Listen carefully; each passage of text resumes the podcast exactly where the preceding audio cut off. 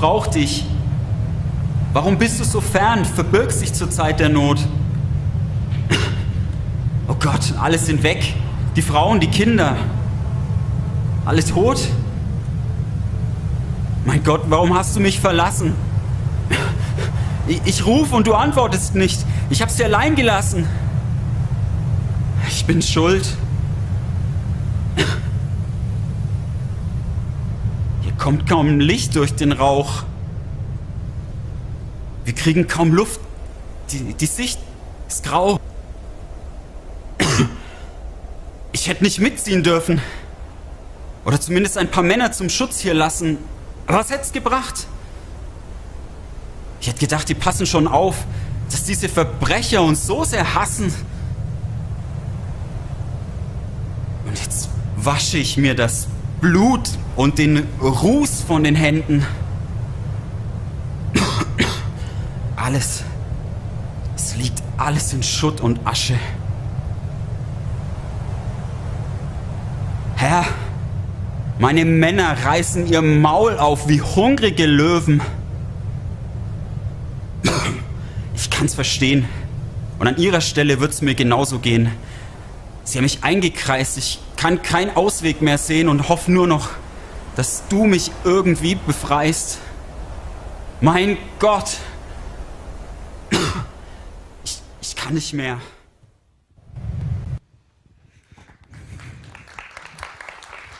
Wunderschönen guten Nachmittag. Wir steigen ein. Wir machen weiter mit der Geschichte von David. Und heute speziell kommen wir an einen Punkt in seinem Leben, wo David, dieser glorreiche Riesentöter, der Goliath bezwungen hat, wo diese Person am absoluten Tiefpunkt seines Lebens angekommen ist. Er ist verzweifelt, er ist hoffnungslos und ihn treffen die harten Konsequenzen seiner eigenen Entscheidungen. Das letzte Mal haben wir festgestellt, dass in der Geschichte von David gegen Goliath wir uns gar nicht so sehr mit David identifizieren, sondern dass David ein, ein Bild ist für eigentlich Jesus, der stellvertretend für uns kämpft. Heute allerdings wollen wir uns David anschauen und überlegen, wir sehen eine sehr menschliche Seite an ihm.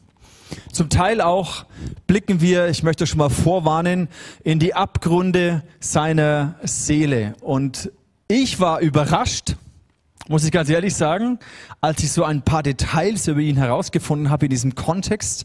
Und ich kann mir vorstellen, dass du auch etwas überrascht sein wirst und dein Bild von dieser Person, David, sich heute etwas verändern wird. Warum war David überhaupt an diesem Punkt? Wir stellen uns ja die Frage in dieser Serie, was bedeutet es, nahe am Herzen Gottes zu sein? David wird genannt der Mann, der ein Freund Gottes war, der ein Mann nach dem Herzen Gottes ist. Und an seinem Leben lernen wir, versuchen wir zu lernen, was es bedeutet, durch egal welche Lebenssituation hindurchzugehen, durch Erfolg, durch Misserfolg sogar an dem Punkt der Verzweiflung. Was bedeutet es, genau dann am Herzen Gottes, nahe am Herzen Gottes zu sein? Ich möchte euch mit hineinnehmen in den Kontext. David hat nach diesem glorreichen Sieg über Goliath wurde er in den Dienst des Königs geholt und Saul, der damalige König, hat ihn immer wieder auf ähm, ja, äh, Feldzüge geschickt. Also hat ihn ausgeschickt mit der Armee seine Schlachten zu schlagen. Und David war sehr erfolgreich. Und er war hoch gelobt und hoch gepriesen im Volk und Saul ist eifersüchtig geworden. Weil die, die Frauen im Volk haben gesungen, Saul hat tausend Mann erschlagen, David aber hat zehntausend erschlagen. Und da ist so richtig der Neid und die Missgunst und die Eifersucht des Königs hervorgekommen. Er hat öfters versucht, David zu töten, hat ihn verfolgt, David musste fliehen und hat sich über viele Jahre immer wieder in, in der Wüste und in Höhlen verstecken müssen.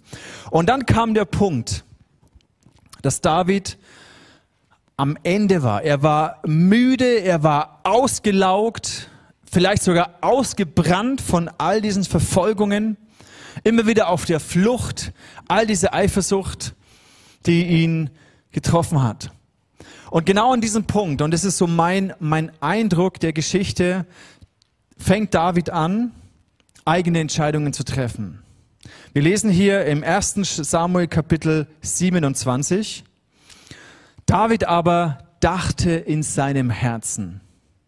Vorher haben wir immer wieder gelesen, wie, er, wie Gott ihn geführt hat, wie er Gott erlebt hat. Und hier heißt es, er dachte in seinem Herzen, ich werde doch eines Tages in die Hände, äh, Saul in die Hände fallen. Es gibt nichts Besseres für mich, als dass ich entrinne ins Philisterland. Dann wird Saul davon ablassen, mich ferne hin zu suchen im ganzen Gebiet Israels. Ich werde es seiner Hand entrinnen. Und David machte sich auf und zog mit 600 Mann, die bei ihm waren, nach Achish, dem König, äh, dem Sohn Maoch, dem König von Gad. Also, David dachte in seinem Herzen. Er hat sich überlegt, wie komme ich da jetzt raus? Ich habe einfach keinen Bock mehr auf diese andauernden Nachstellungen von Saul. Er war müde. Er hat vielleicht, zumindest meine Interpretation, er hat wie seinen Blick auf das verloren, wozu Gott ihn eigentlich berufen hatte. Ich lese hier und ich, ich begegne hier einem David, der sehr frustriert war, der resigniert war und der Entscheidungen getroffen hat, die nicht mehr in dem Willen Gottes waren. Er hat auch, er war auch bereit, charakterlich Kompromisse einzugehen, weil er einfach müde und ausgebrannt war.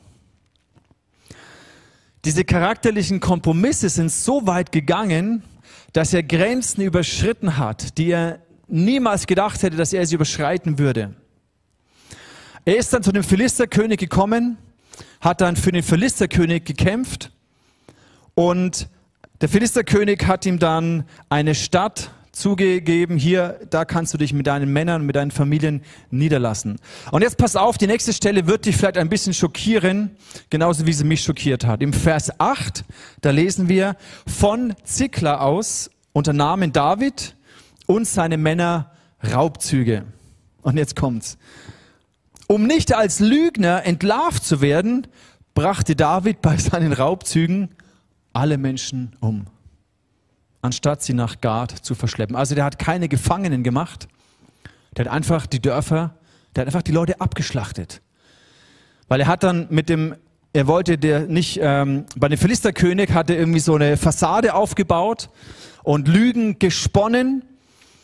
Und um nicht als Lügner, das muss man sich mal auf, auf dem, im, im Gehirn zergehen lassen, um nicht als Lügner entlarvt zu werden, hat er alle Menschen auf seinen Raubzügen immer umgebracht. Also ein Blutbad angerichtet. Dieser David, dieser Typ, der, der Psalm 23 geschrieben hat, der von Gott auserwählt war als König über Israel, der Goliath besiegt hat, der Ma ein Mann war nach dem Herzen Gottes, hat auf diesen Raubzügen einfach die Leute alle umgebracht.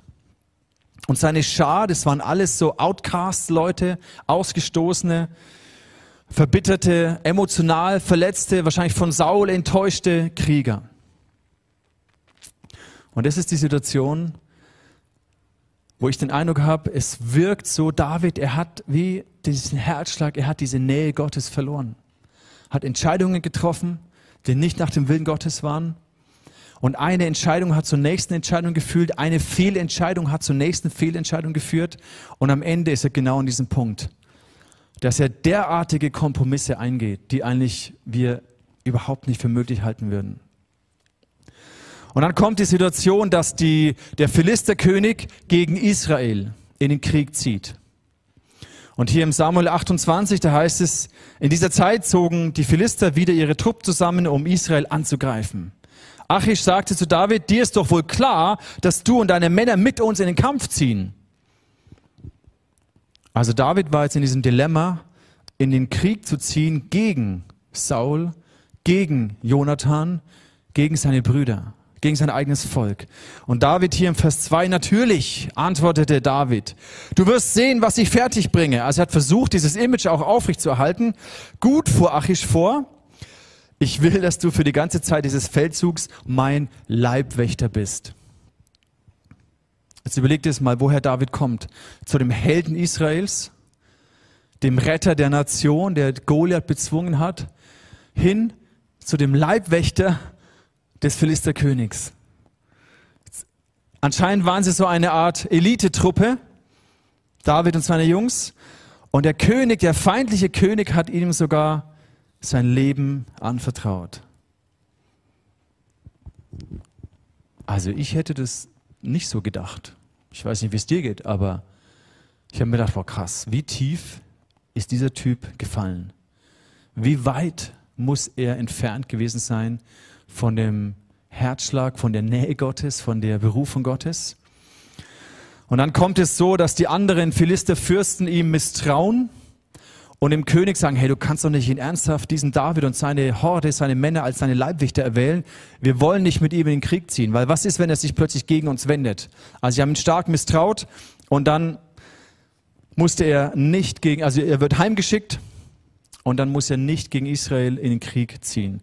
Und jetzt steigen wir ein in die Situation, die David genau in diesen Tiefpunkt bringt. Im 1. Samuel 30, da lesen wir, wo David eigentlich genau das erntet, was er gesät hat, die letzten eineinhalb Jahre. Wo das über ihn gekommen ist, was er sonst vorher verbreitet hat. Lass uns mal einsteigen, 1 Samuel 30, Vers 1. Als nun David mit seinen Männern am dritten Tag nach Ziklag kamen, also sie kommen zurück in ihre Stadt, waren die Amalekiter eingefallen ins Südland und in Ziklag und hatten Ziklag eingenommen und mit Feuer verbrannt und hatten die Frauen und alles, was in der Stadt war, klein und groß, gefangen genommen. Sie hatten aber niemanden getötet, sondern sie weggeführt und waren ihres Weges gezogen. Als nun David mit seinen Männern zur Stadt kam und sah, dass sie mit Feuer verbrannt war und ihre Frauen, Söhne und Töchter gefangen waren, erhoben David und das Volk, das bei ihm war, ihre Stimme und weinten, bis sie nicht mehr weinen konnten. Versuch dir das vorzustellen. Diese Horde von Elite-Kämpfern, diese taffen Kerle, die durch mit allen Wassern gewaschen waren, so ungefähr, die nichts aufhalten konnte. Sie kommen zurück in ihre Stadt, sehen es in Trümmern, verbrannt und ihre Familien weggeführt. Und sie einfach, sie, sie zerbrechen komplett. Diese taffen Jungs, diese taffen Kerle zerbrechen. Sie weinen und weinen, bis sie nicht mehr weinen konnten. Ich denke, in dem Moment ist David bewusst geworden, hey, wo bin ich? Wo bin ich gelandet? Was ist aus mir geworden, mir und meinen, meinen Jungs hier? Wie konnte ich, wie, wie konnte es so weit kommen? Und er hat plötzlich seine letzten eineinhalb Jahre so vor seinem Auge Revue passieren lassen und plötzlich ist ihm bewusst geworden, hey krass, wo bin ich hier? Mein, mein Leben ist in Trümmern. Alles, was ich aufgebaut habe, ist in Trümmern. Und es heißt hier im Vers 6, und David geriet in große Bedrängnis. Er steht vor den Trümmern seiner Existenz. Seine Träume sind zerbrochen. Seine Liebe, alles ist kaputt gegangen. Seine engsten Freunde wenden sich gegen ihn. Sie machen ihm Vorwürfe. Aber ich glaube, am allerschwersten wiegen die Vorwürfe, die David sich selber macht. Die Entscheidung, die er getroffen hat, die Fehler, die er gemacht hat und die Konsequenzen, die er jetzt zu tragen hat. Ich vermute, er muss unter diesen Selbstzweifeln und Selbstvorwürfen zusammengebrochen sein. Vielleicht hat er sich komplett als Versager gefühlt. Hey Gott, wieso hast du nur mich auserwählt? Es kann doch nicht sein. Ich bin, ich kann niemals König sein. Alles ist in Trümmern. Das war der Punkt seiner tiefsten Verzweiflung. Vielleicht hast du auch schon so einen Moment gehabt, vielleicht nicht ganz so extrem, wie wir es hier lesen, aber vielleicht gab es in deinem Leben auch schon mal den Moment, wo, wo etwas zerbrochen ist, was du aufgebaut hattest, wo vielleicht ein, ein Traum, ein Ziel, dem du nachgejagt bist, das du verfolgt hast, plötzlich gescheitert ist, du fühlst dich als Versager, du fühlst, dass du gescheitert bist. In meinem Leben gab es so einen Moment, für die, die mich kennen, wissen diese Geschichte. Im September 99 gab es den Moment, wo ich auch den Eindruck hatte, alles liegt in Trümmern. Meine Vision, mein Traum für Kirche, für Menschen, all das ist mir durch die Finger zerronnen und ist kaputt gegangen. Mein Herz, Kompromisse, in denen ich gelebt habe, meine Werte, wo ich Kompromisse eingegangen bin, all das war plötzlich zerbrochen. In diesem Moment, da treffen dich die Feuerpfeile des Bösen. Da treffen dich die Pfeile der Anklage. Da treffen dich die Vorwürfe. Da treffen dich die Schuldgefühle, die Zweifel. Da trifft dich die Scham. Du zweifelst an, an dir selbst. Du zweifelst an der Verheißung Gottes über deinem Leben. Du bist überwältigt. Und manchmal ist es so, zu glauben und zu vertrauen, dass Gott dich liebt und Gott dich toll findet. Das ist einfach, wenn du den Eindruck hast, ich habe alles richtig gemacht.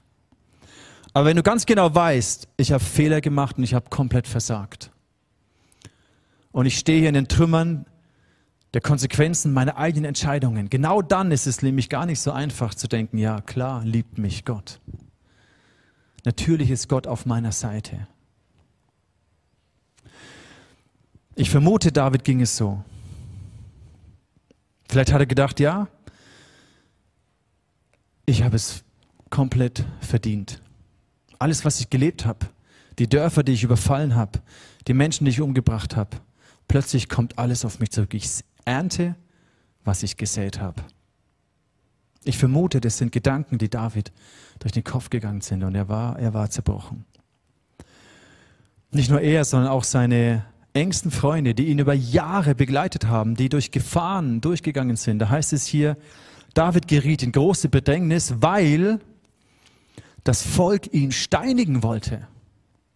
Denn die Seele des ganzen Volkes war erbittert, ein jeder wegen seiner Söhne und Töchter. Ja, natürlich, all diese taffen Kämpfer, diese taffen Krieger, die Seite an Seite mit David über Jahre gekämpft haben, plötzlich waren sie so verbittert und so verärgert und so, so innerlich zerbrochen, dass sie sich natürlich gegen David gewandt haben und ihn angeklagt haben dafür. Sie wollten ihn steinigen. Früher hat man da kurz einen Prozess gemacht. Also David war wirklich in akuter Lebensgefahr. Er war in großer Bedrängnis. Interessant ist, dass hier nichts davon steht, wie David sich verteidigt und rechtfertigt, sondern an diesem Tiefpunkt, in dieser Verzweiflung, in dieser Zerbrochenheit, genau da findet er in seinem Herzen das zurück.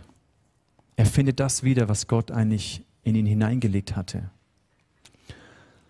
Er findet zurück zu dieser Nähe Gottes, zu der Gnade Gottes. Und dann heißt es hier im Vers 6, David aber stärkte sich in dem Herrn, seinem Gott. Mein Gott, ich, ich kann nicht mehr. Herr, unsere Väter hofften doch auf dich. Und dann halfst du ihnen aus, zu dir schrien sie, und du holtest sie raus aus ihrer Not. Ich aber kann mein Speer nicht mehr halten, nicht mehr lang. Dann schalten sie mich aus. Hilf mir, Herr. Bring mich in dein Haus.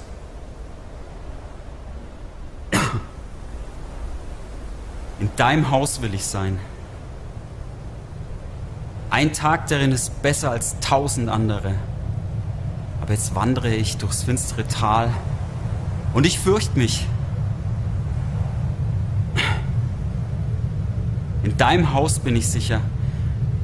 Du bist König, immer und ewig. Und das Verlangen der Elenden hörst du. Herr, aufmerksam wendest du dich ihnen zu und du stärkst unsere Seele. Du wärmst unser erschrockenes Herz.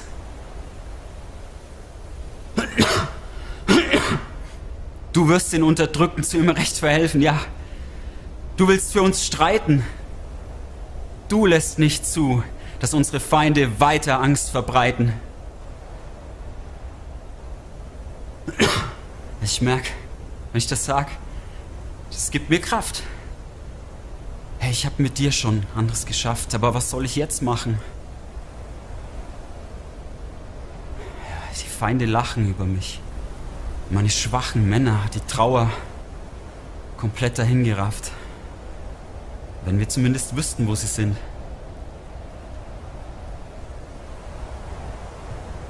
Ob sie noch im Leben sind?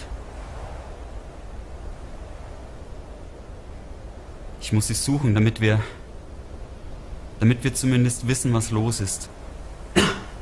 auch wenn wir dann wissen, dass sie tot sind. Also nochmal,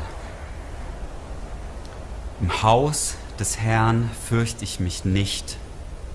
Ich bin getrost und unverzagt und ich harre auf dich. David kommt zurück aus dieser Zeit. Ich stelle mir das so vor, dass er neu sein Schwert ergriffen hat, dass Gott ihn gestärkt hat, ihn befähigt hat, das zu tun, was notwendig war. David stärkte sich im Herrn. Ich glaube, er hat wieder zurückgefunden zu dieser Intimität, zu dieser Nähe, zu diesem Herzen Gottes. Wichtig ist, dass er nicht Gott angeklagt hat. Gott, warum lässt du das zu? Ich bin doch dein auserwählter König. Warum passiert es mir? Sondern hier an diesem Tiefpunkt findet er zu dem Kern zurück, was ihn bisher an dieses Herz von Gott immer wieder hingeführt hat. David stärkte sich im Herrn. Ich möchte mit euch jetzt in einen Psalm hineingehen, den Psalm 18, wo wir nicht genau wissen, ob er ihn jetzt danach geschrieben hat, aber der Kontext ist sehr ähnlich. Da heißt es, David schreibt diesen Psalm, als Gott ihn errettet hat von seinen Feinden, von der Hand Sauls. Und von daher ist dieser Psalm auch für dich und für mich interessant zu lernen, wenn du an diesem Punkt der Verzweiflung bist. Vielleicht, weil du jetzt gerade etwas erlebst, wo du keinen Ausweg siehst, wo du resigniert bist. Oder vielleicht kommst du irgendwann an einen Punkt, wo du merkst, ich habe lauter falsche Entscheidungen getroffen und jetzt gerade bin ich zerbrochen als Konsequenz dieser Entscheidungen. Und dann denke an den Psalm 18. Da heißt es hier, ein Psalm vorzusingen von dem Knechts David. Dieses die Worte dieses Liedes zum Herrn geredet hat, zu der Zeit, als ihn der Herr aus der Hand all seiner Feinde und aus der Hand Sauls errettet hat. Dieser Psalm beginnt und er ist so in diesem Kontext erstaunlich, dass David diesen Psalm genau so anfängt. Da heißt es hier im Vers 1, David, der sagte, herzlich lieb habe ich dich, Herr meine Stärke. Er beginnt mit einem Glaubensbekenntnis. Er kommt nicht vor Gott und beginnt rumzujammern, sondern das Erste ist ein Glaubensbekenntnis, wer Gott ist. Vor allem, wer Gott für ihn ganz persönlich ist. Herzlich lieb habe ich dich, Herr, meine Stärke. Herr, mein Fels meine Burg, mein Erretter, mein Gott, mein Zufluchtsort, auf den ich vertraue, mein Schild und Horn meines Heils, mein Schutz. Ich habe den Eindruck, plötzlich hat David wieder diese Verbindung gehabt. Er wusste wieder, wer Gott war für ihn. Und das hat er vielleicht verloren, deswegen hat er gesagt, er dachte in seinem Herzen, na gut, ich gehe jetzt mal hier zu den Philistern, dann bin ich sicher vor Saul. Er hat seine Lösung in menschlicher, in eigenen Ideen und, und Lösungsansätzen gesucht. Und plötzlich kommt er zurück und sagt, hey Gott, du bist meine Zuflucht. Du bist mein Schutz. Nicht das, was ich mir ausgedacht habe, was die Lösung sein könnte. David dachte in seinem Herzen, nein, er ist zurückgekommen, Gott, du bist mein Schutz. Und er hat begonnen, sich in dem Herrn zu stärken. Und das möchte ich uns mitgeben. Wenn du an diesem Punkt bist, beginne erstmal deinen Glauben wieder auf Gott auszurichten. Wer ist Gott für dich? Ich weiß nicht, ob in dem Moment David sich danach gefühlt hat. Aber er hat gewusst, wer Gott für ihn war. Er hat sich vielleicht zurückerinnert. Gott, du hast damals, du hast mich gesalbt. Du hast mich aus der Bedrohung des Bären und des Löwen gerettet. Du hast mich damals gestärkt, den Goliath zu vernichten. Und er hat sich zurückerinnert, wie er Gott erlebt hat. Und seine Gefühle waren vielleicht ganz woanders. Aber er hat sich zurückerinnert an das, wer Gott ist für ihn und wie er Gott bereits erlebt hat. Die Güte Gottes, die er erfahren hat. Er hat sich selbst aus dem Mittelpunkt rausgenommen und Gott wieder in den Mittelpunkt gestellt. Das ist nämlich genau das, was passiert, wenn wir in dieser Verzweiflung drin sind. Die Anklage, die Selbstzweifel, die Selbstverdammnis, die so stark ist, die Pfeile des Bösen, die uns treffen, dann dreht sich alles nur noch um mich um meine Fehler, um meine Schuld, um mein Versagen. Und ich bin komplett im Mittelpunkt von all dem. Und David macht genau das Gegenteil. Er nimmt sich raus und stellt Gott wieder in das Zentrum, sagt, okay Gott, du bist meine Stärke. Du bist mein Schutz, mein Retter. Und dann der Punkt zwei. Dennoch behält er, er blickt der Realität ins Auge. Im Vers 5. Es umfingen mich des Todes Bande und die Fluten des Verderbens erschreckten mich. Das, des Totenreichs Bande umfingen mich und des Todes Stricke überwältigten mich. Also er zitiert nicht fromm irgendwelche Bibelstellen, sondern er blickt der Realität ins Auge und sagt, ja, ich stehe hier vor den Trümmern meiner Entscheidungen und ich bin in Todesängsten. Die Fluten des Verderbens erschreckten mich. Er hat die Kraft und er hat den Mut, sich dieser Realität zu stellen. Und was dann passiert, er bleibt aber nicht stehen und verliert sich in dieser Verzweiflung, in dieser Angst, in diesem Ich bin so überwältigt, sondern der dritte Gedanke, da heißt es, er schreit zu Gott. Er schreit zu Gott. Das heißt, er hat nicht so leise ein Gebet, Vater unser im Himmel, geheiligt werde dein Name und so weiter, irgendwie vor sich hingebrummelt, sondern er schreit, er ruft. Da heißt es hier im Vers 7, in äußerster Bedrängnis schrie ich zum Herrn. Ich glaube, David nimmt hier Bezug auf diese Situation. In äußerster Bedrängnis. Das war der Tiefpunkt seine Jungs, seine Freunde, all die, die wollten ihn steinigen. In äußerster Bedrängnis schrie ich zum Herrn. Ich glaube, wenn du so an diesem Punkt der Verzweiflung bist, ist dir alles egal, was Menschen denken um dich herum. Du schreist zu Gott, weil du weißt, nichts anderes kann mich jetzt mehr helfen. Ich bin mit meinem Latein am Ende. Ich bin mit meinen Lösungsansätzen komplett gescheitert. Ich habe keine Kraft mehr, ich habe keine Lösung mehr, ich habe keine Strategie mehr, kein Ziel, kein Plan. Ich bin am Ende. Das Einzige, was ich jetzt brauche, ist Gott. Er schreit zu Gott.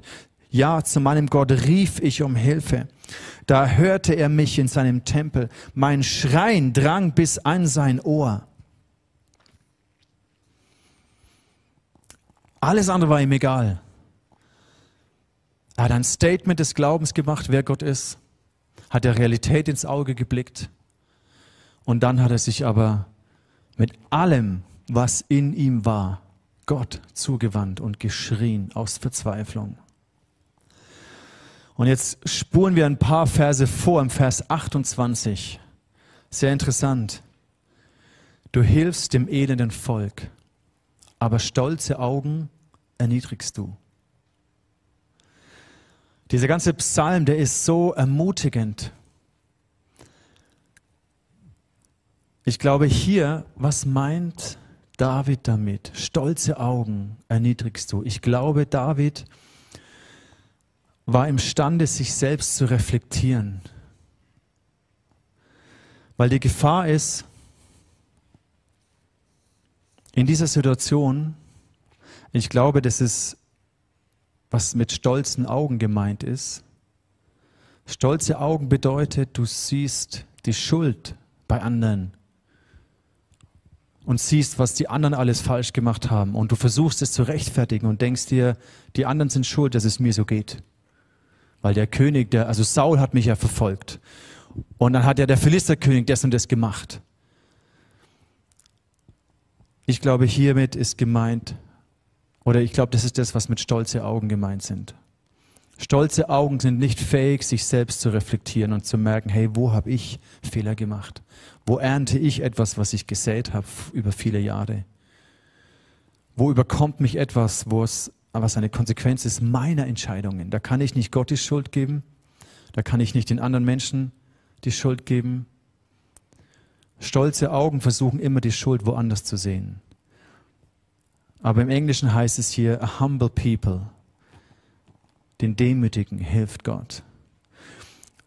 Und ich glaube, diese Zuwendung wieder zurück zu Gott war, weil David in diesem Desaster erkannt hat, dass durch diese äußerlichen Umstände, durch dieses absolute Desaster, hat Gott sein Herz wieder zurückgewonnen.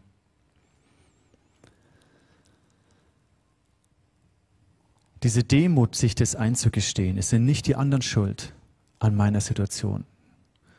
Es gibt sicherlich immer Gründe und Auslöser. Es gibt immer einen Grund, warum du die Schuld bei anderen suchen kannst. Das gibt's immer. Und stolze Augen suchen immer bei anderen die Schuld. Aber Demut bedeutet, okay, Gott, wo, was ist mein Herzensprozess? Was willst du, dass ich lerne? Wo willst du mich verändern? Und ich glaube, David hat in dieser Art, ist er Gott begegnet. Er hat sich eingestanden, dass er Fehler gemacht hat. Dass er Zweifel zugelassen hat. Es ist ja, es ist ja menschlich, Zweifel zu haben. Es ist nicht verkehrt zu zweifeln. Es gehört zu uns Menschen dazu. Es ist Teil unseres Glaubens. Darüber haben wir im, im September gesprochen, dass Zweifeln irgendwo auf eine gewisse Art dazugehört. Aber der Unterschied ist der, wenn du, wenn Zweifel dich beherrschen und wenn Zweifel und Ängste dich zu Entscheidungen führen, die eigentlich nicht mehr im Willen Gottes sind, die dich wegbringen von dem Plan und dem Weg, den Gott für dein Leben hat, dann ist es eben nicht mehr gut. Aber David hat genau in den Zweifeln und genau in der Angst, am tiefsten Punkt, da hat er sich Gott zugewandt.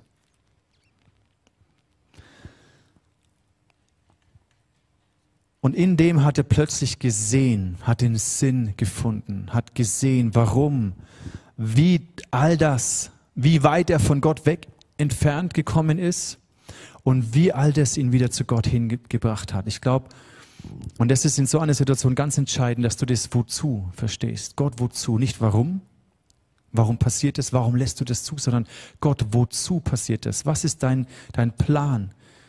Deine Bestimmung dahinter? Wozu führt mich das? Und David hat erkannt, dieses Desaster hat dazu geführt, dass er wieder Gott gesucht hat und sich wieder Gott zugewandt hat. Im ersten Petrusbrief Kapitel 5, da heißt es, Gott aber von dem ihr so viel unverdiente Güte erfahrt, hat euch durch Christus dazu berufen, nach dieser kurzen Leidenszeit in seine ewige Herrlichkeit aufgenommen zu werden. Er wird euch ans Ziel bringen, euch Kraft und Stärke geben und dafür sorgen, dass ihr fest und sicher steht. Also Gott hat immer einen Weg mit dir, wo er immer wieder versucht, dein Herz zurückzugewinnen. Egal wie weit du dich, egal wie weit ich mich von ihm entferne, Gott geht es immer wieder um mein Herz. Und wenn wir lernen, in dieser Haltung des Zerbruchs, des Verzweifeltsein, uns in dieser Haltung Gott zuzuwenden, dann gewinnt Gott unser Herz ganz neu. Für mich war dieser September 1999, wo ich vor den Trümmern meines Traumes und meiner Vision und meiner Liebe war, das war für mich gleichzeitig ein unglaublicher Wendepunkt. Im Nachhinein bin ich Gott dankbar für diese Zeit. Ja, ich habe geerntet, ich habe Konsequenzen meiner eigenen Entscheidungen geerntet und es hat mich zerbrochen. Aber in dem hat Gott mir gezeigt, was Gnade bedeutet. Wie Gott sein Königreich baut mit zerbrochenen Gefäßen. Mit Menschen, die wissen, dass sie nicht aus eigener Kraft es schaffen, dass sie einen Retter und einen Erlöser brauchen. Und es war eine Lektion, dass Gottes Gnade unverdient ist, dass Gottes Gnade genau den Menschen zusteht, die komplett versagt haben, sich komplett als Versager fühlen, die nichts mehr vorzuweisen haben, um Gott oder Menschen zu beeindrucken. Genau für diese Menschen ist die Gnade Gottes da. Und für mich war das ein Wendepunkt.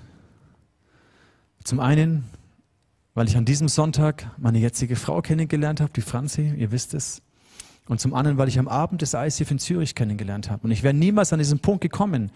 Und beides hat mir wieder Hoffnung und Perspektive gegeben. Für eine Frau, für eine Ehe, für eine Familie und für diese Berufung, die eigentlich in mir geschlummert hat, aber die ich verloren hatte, die zerbrochen gewesen ist. Ich war genauso frustriert und enttäuscht von Kirche, wie vielleicht einige von euch auch waren oder sind. An diesem Tiefpunkt hat Gott mir wieder Hoffnung und Perspektive gegeben. Und dann hat es natürlich einen Weg gebraucht. Dann ist nicht bum, bum, bum, zack, alles von alleine wieder gut geworden, sondern dann hat es einen Weg gebraucht der Wiederherstellung. Und Gott hat genauso meine Hand gestärkt wieder. Und genauso bei David. Er hat wieder das Schwert in die Hand genommen, aber diesmal unter der Führung Gottes, unter der Leitung seines Geistes. Und es macht den Unterschied. Im Vers 8, da geht es weiter. David, er fragt dann Gott. Er befragt den Herrn und sprach, soll ich dieser Schar nachjagen und werde ich sie einholen? Das heißt, in einer Situation, wo höchste Eile geboten ist, die waren ja schon vorweggezogen und die wussten nicht, wie weit sie weg sind. Und der erste Impuls wäre gewesen, auf geht's, nachjagen, sofort los, so schnell wie möglich. Aber David lässt sich eben nicht mehr treiben durch die Umstände und durch die Not und durch die Situation und durch die Erwartung seiner Männer, sondern er macht genau das, was er sonst eigentlich immer gemacht hatte. Er fragt Gott. Er sucht das Reden und das, den Willen Gottes. Er fragt Gott, soll ich ihnen nachjagen? Werde ich sie einholen? Er will keinen Schritt mehr ohne Gott gehen, weil er ganz genau weiß, wo ihn das hingeführt hat, wie weit es ihn geführt hat, einfach seine eigenen Gedanken zu verfolgen, seine eigenen Lösungs äh, Lösungswege zu suchen. Hat ihn genau in diesen Punkt gebracht, deswegen will er keinen Schritt mehr gehen ohne das Reden und den Beistand Gottes. Und deswegen fragt er Gott. Und er bekommt die Bestätigung von Gott, ja, lauf ihnen nach, jage sie nach, du wirst es alles zurückholen. Und bekommt neuen Mut. Sein Gottvertrauen hat in ihm wieder Selbstvertrauen erweckt. Und das ist eine wunderbare Kombination.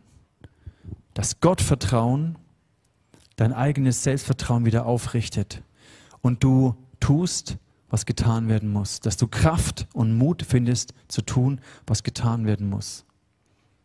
Im Jesaja 40, da heißt es, den Erschöpfen gibt er neue Kraft. Den Schwachen macht er stark. Selbst junge Menschen ermüden und werden kraftlos. Starke Männer brechen und stolpern zusammen. Aber alle, die ihre Hoffnung auf den Herrn setzen, bekommen neue Kraft. Sie sind wie Adler, denen mächtige Schwingen wachsen. Sie gehen und werden nicht müde. Sie laufen und sind nicht erschöpft. Und David und seine Leute jagen ihnen nach und da heißt es hier im Vers 18, David befreite die Gefangenen, auch seine beiden Frauen. Er eroberte alles zurück, was die Amalekiter erbeutet hatten.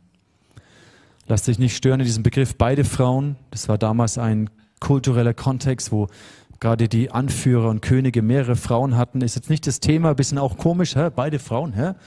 aber ist jetzt nicht das Thema. Aber eroberte alles zurück, was sie erbeutet hatten. Seine Soldaten sahen alle ihre Familien wieder, niemand wurde vermisst. Auch ihren Besitz gab David ihnen zurück. Das heißt, Gott hat es vollkommen wiederhergestellt. Und ironischerweise oder tragischerweise in diesem Kampf gegen die Philister ist Saul gefallen. Und auch Jonathan, sein Freund, sein Bundesfreund ist gefallen. Und danach geht David zurück nach Israel und er wird in Hebron als, als König eingesetzt und dann sieben Jahre später in Jerusalem als König. Genau dann beginnt die Wiederherstellung, die Herrschaft. Genau dann beginnt die Berufung, die Gott auf sein Leben gelegt hat. Aber David musste anscheinend erst an diesen Tiefpunkt kommen. Er musste in seiner eigenen Kraft zerbrechen. Das, was er mit militärischer Stärke und strategischer Stärke und, und Kampfeskraft irgendwie sich aufgebaut hatte, all das ist zerbrochen und liegt in Trümmern. Und ich vermute, David hat hier die Gnade Gottes erfahren, die Wiederherstellung. Er man, hey, was, wie war ich drauf? Welche Schuld habe ich auf mich geladen? Wie viele Menschen habe ich ermordet? Gott, willst du mich überhaupt noch? Und Gott zeigt ihm, dass er seine Geschichte schreibt mit zerbrochenen Menschen, mit zerbrochenen Gefäßen. Und das ist die gute Nachricht für dich und für mich.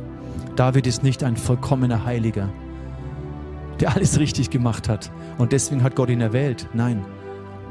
David war nahe am Herzen Gottes und hat sich aber auch entfernt von dem Herzen Gottes. Aber er hat in dem Zerbruch zurückgefunden an das Herz Gottes. Wir haben die letzten Male uns angeschaut, diese, diese Harfe hier, die steht für Intimität mit Gott. Die steht für dieses Psalm 23, für diese Nähe zu Gott. Und in dieser Nähe findet David immer wieder seine Stärke. Und dieses Schwert soll dafür stehen, für die Stärke, die David findet in der Nähe zu Gott. Und in dem ist er ein Vorbild für uns und kann uns inspirieren. Ich möchte dich fragen, wo bist du vielleicht müde geworden von den Kämpfen, von der Neid, von Eifersucht, von Dingen in deinem Leben, die gegen dich kommen und du kannst, du bist einfach müde dagegen anzukämpfen oder auf der Flucht für, für irgendetwas. Vielleicht siehst du auch in deinem Leben Konsequenzen von Entscheidungen, die du getroffen hast, wo du ganz genau weißt, die waren nicht in dem Willen Gottes. Da habe ich versucht, selbst was mir aufzubauen und mir zu verwirklichen, mich selbst zu verwirklichen mit meinem, das, was ich gedacht habe in meinem Herzen. Vielleicht liegt dein Leben noch nicht in Trümmern. Vielleicht ist deine Familie und deine Ehe noch nicht in Trümmern. Dann muss es auch nicht so weit kommen.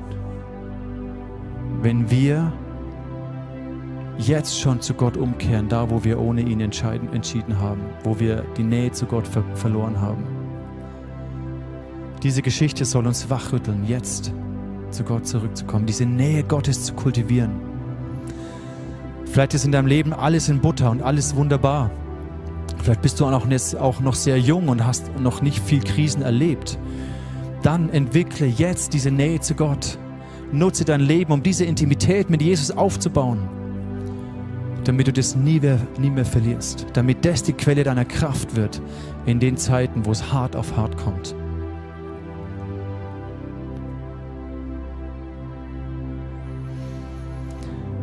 Und ein letzter Gedanke zum Reflektieren. Wo hast du stolze Augen?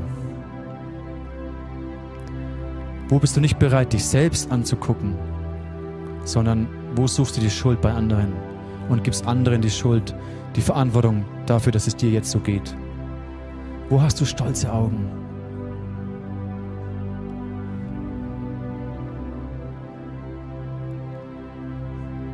Ich möchte Mut machen im Psalm 18 zu lesen. Der ist so, der ist so stärkend, der ist so ermutigend.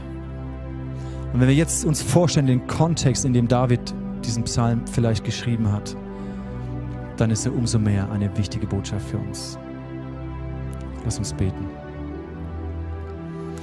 Jesus, ich danke dir, dass du jemand wie David erwählt hast, und obwohl er Entscheidungen getroffen hat und Dinge gemacht hat, getan hat, die alles andere waren als das, was du dir gedacht hattest, hast du ihn nicht aufgegeben. Und ich danke dir, Jesus, dass wir auch in all den Zweifeln und Ängsten zu dir kommen dürfen, dass du dastehst für uns und uns nicht verurteilst oder verdammst, sondern dass du unser Herzen zurückgewinnen möchtest. Und Jesus, ich bitte dich, dass du jetzt in dem ganz persönlichen Moment jedem Einzelnen begegnest. Heiliger Geist, mach du uns bewusst, wo wir Entscheidungen getroffen haben, die nicht nach dem Willen Gottes waren. Und Gott, da wo schon Dinge zerbrochen sind, etwas in Trümmern liegt, vielleicht ist es eine Beziehung, vielleicht ist es dein Herz, deine Emotionen, die zerbrochen sind. Jesus, du kannst alles wiederherstellen. Deine Gnade reicht vollkommen aus.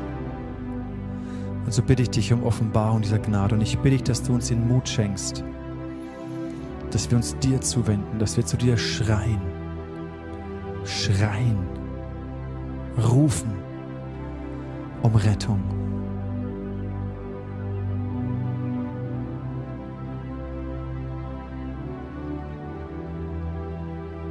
Jesus, du bist meine Stärke. Du bist mein Schutz.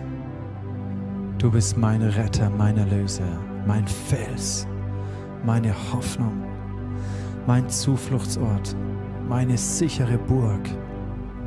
Ich liebe dich, Herr.